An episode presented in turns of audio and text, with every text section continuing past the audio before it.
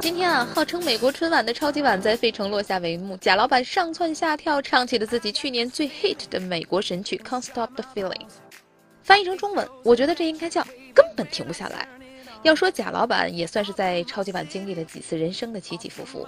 他曾经在2011年的第三十五届超级碗就作为当时的超级男孩 NSYNC 的成员和小甜甜布兰妮同台表演。当时贾婷婷刚出道，只有十九岁，而布兰妮呢，则是他的小女朋友。可惜当年这对金童玉女在2002年宣布分手之后，已经单飞的贾老板还在2004年的时候和当时的流行天后珍妮杰克逊合奏了一曲《Rock Your Body》。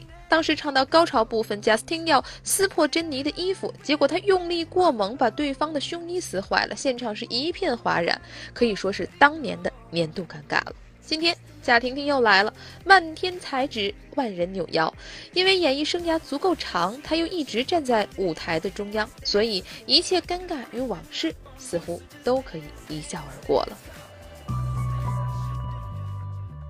同样是安次到的呢，还有橄榄球的世界第一巨星布雷迪。不同的是，四十岁高龄的今日，他又一次陷入了这种万人瞩目的尴尬时刻。那是比赛的最后时分，爱国者队还落后五分，剩最后一攻。这位被美国人视为唯一的英雄遭到擒杀之后呢，又被打掉了手中的球。尽管橄榄球是皮质的，落地应该没有什么动静，但我似乎都可以听到全世界球迷在那时那刻心里的青花瓷儿咔嚓就掉在地上了，而且是粉粉碎的尖锐声音。布雷迪的尴尬应该不亚于当年的贾斯汀，这样的尴尬起伏，四十岁零一百八十五天的布雷迪应该见过很多次了吧。十几年前，他刚进 NFL 选秀的时候就挺尬的，没有人看中相对瘦弱的他。布雷迪一直等到第六轮第一百九十九顺位才被挑走。进了爱国者之后，布雷迪的位置依然不尴不尬，四分位第四号位置的角色，属于替补当中的替补，一个费米厄，根本轮不上你打球。登上了巅峰，又拿了 MVP，他也曾经陷入过低谷，又尬了。有人问他：“您这么大岁数，半大老头了，为什么还不退役？”他一次又一次地陷入众人看笑话的境地，最后又用新的伟大成就让我们忘掉这些曾经的窘境。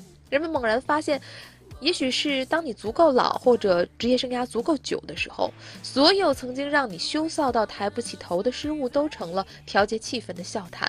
所以，当布雷迪发生了低级失误之后，有记者问他：“您还打吗？”他回复：“是的，你们可以期待我下个赛季的表现。我从来没有考虑过停止打球。”多牛啊！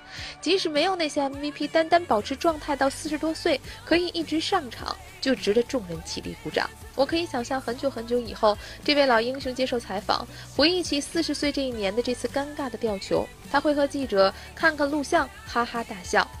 你看我那时候多蠢啊！那之后我又打了几年，只要你不停止，就没有什么命运不能逆转。这就是开头时我们放的贾老板的那首歌啊。反正竞赛还长，我根本停不下来。三分钟热度，直抵体坛沸点。我是张文，咱们平昌冬奥会再见喽。